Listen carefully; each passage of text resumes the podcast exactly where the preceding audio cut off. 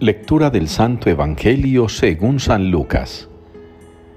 En aquel tiempo Jesús iba caminando de ciudad en ciudad y de pueblo en pueblo, proclamando y anunciando la buena noticia del reino de Dios, acompañado por los doce y por algunas mujeres que habían sido curadas de espíritus malos y de enfermedades. María la Magdalena, de la que habían salido siete demonios, Juana, mujer de Cusa, un administrador de Herodes, Susana y otras muchas que les servían con sus bienes. Palabra del Señor. Dichosos los pobres en el espíritu, porque de ellos es el reino de los cielos. Con esta respuesta nos unimos hoy en la liturgia al Salmo 48. Dichosos los pobres en el espíritu, porque de ellos es el reino de los cielos.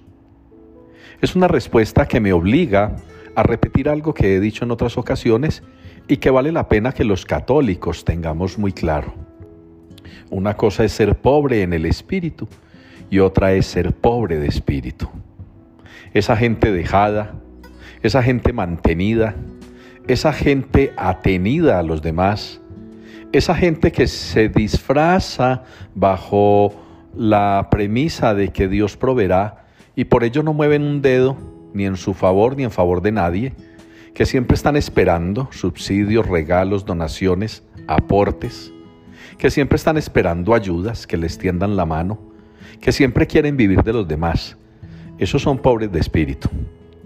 No tienen creatividad, no tienen arranque, no tienen esa capacidad de iniciativa, no. Mantenidos y atenidos a lo que el mundo haga con ellos disfrazándose de que es en Dios en quien confían.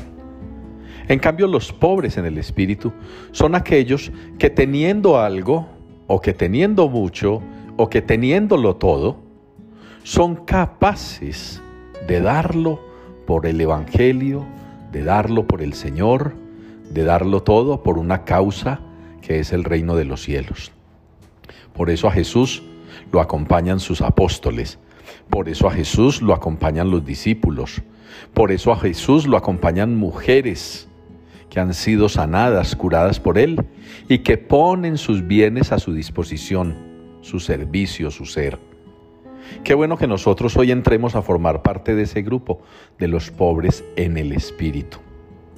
Que teniendo cosas no nos aferremos a ellas.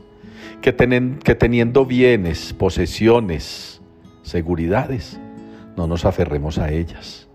Que no le demos al Señor lo que nos sobra, sino aquello que inclusive nos pueda hacer falta.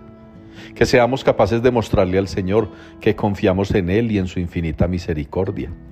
Esa es la enseñanza de la que nos habla también la primera lectura, esa primera carta del apóstol San Pablo a Timoteo. La enseñanza de Él es enseñar la verdad, enseñar la doctrina correcta, enseñar el Evangelio fiel. Y en esa enseñanza está enseñar bien a Jesucristo, mostrarlo bien a los demás, mostrarlo como un hombre que no vivía de gorra, que no estaba alimentándose de la gente porque era el Hijo de Dios, no, de un hombre que recibía de los demás el apoyo y la ayuda porque Él estaba trabajando con ellos, por ellos, para ellos. Y esos ellos somos nosotros hoy.